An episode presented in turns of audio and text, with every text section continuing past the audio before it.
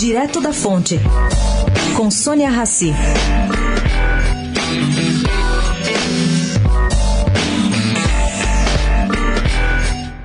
Walter Casimiro Silveira, novo ministro dos Transportes, já tem na cabeça sua primeira missão.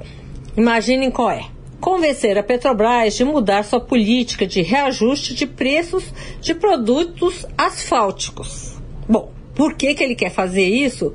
Ninguém sabe direito. Mas ele conta que antes de assumir a pasta, ele fez chegar à Casa Civil reclamação sobre o vai e vem dos preços do petróleo, atrapalhando o atendimento de pedidos das operadoras de rodovias privatizadas na sua revisão de contratos. Agora, cá entre nós, pelo que se sabe, vai levar um não para casa. A política de preços da Petrobras veio para ficar. Sônia Raci, direto da fonte, para a Rádio Eldorado.